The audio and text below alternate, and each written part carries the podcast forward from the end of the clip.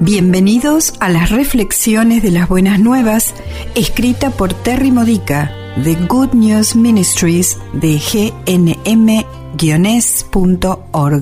Edificando tu fe para la vida diaria usando las escrituras de la Misa Católica. Martes de la vigésima sexta semana del tiempo ordinario. El tema de hoy es Reproches al amor.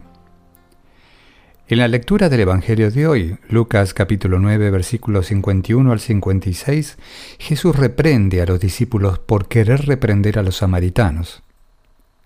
¿Por qué está bien que Jesús lo haga, pero no los discípulos? Los discípulos sin duda recordaban el fuego y azufre que Dios hizo llover sobre Sodoma y Gomorra para destruir a los pecadores que vivían allí.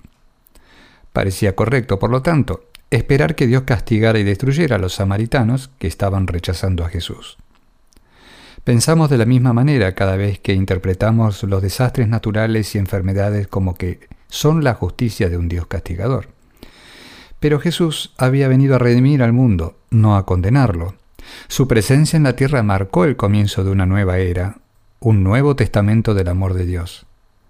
La misericordia había llegado a la tierra en la carne de Jesucristo. El fuego que descendería del cielo sería el Espíritu Santo. Las reprensiones pueden ser condenatorias o salvíficas, pecaminosas o salvadoras. Como la mayoría de los judíos, los discípulos habían sido criados con un prejuicio contra los samaritanos, porque combinaban la fe judía con las prácticas paganas. El sentimiento de desprecio era mutuo, razón por la cual los samaritanos no permitían que Jesús y su séquito se quedaran en su aldea. Los discípulos reaccionaron con enojo, con un juicio rápido que condenó a los samaritanos a la muerte.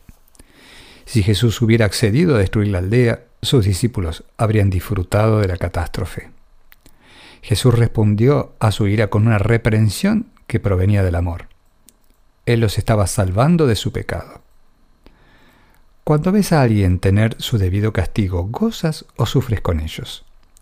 Cuando un asesino es ejecutado cuando un empleado irresponsable es despedido, o cuando un sacerdote termina en prisión por abusar de un niño. ¿Cómo debemos sentirnos? Si lo amamos como Jesús los ama, nos duele verlos cosechar las malas consecuencias de la mala cosecha que sembraron. Esperamos sinceramente que sus sufrimientos les ayuden a arrepentirse. Les mostramos misericordia, pero no eliminamos su responsabilidad. Los discípulos carecían de esta actitud de misericordia. ¿Jesús disfrutó regañándolos? Por supuesto que no. Le dolía su prejuicio, no solo porque se preocupaba por los samaritanos, sino que también se preocupaba por sus discípulos y por el daño que su prejuicio les estaba causando a sus propias almas.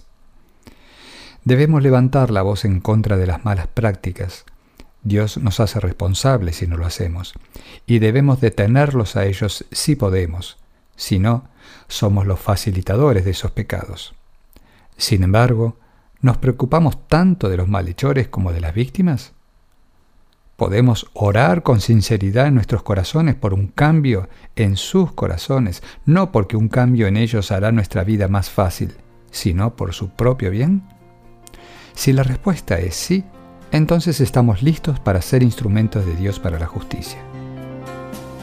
Esta ha sido una reflexión de las buenas nuevas de Good News Ministries de gnm-es.org. Para más edificadores de tu fe o para conocer más sobre este ministerio, ven y visita nuestro sitio web.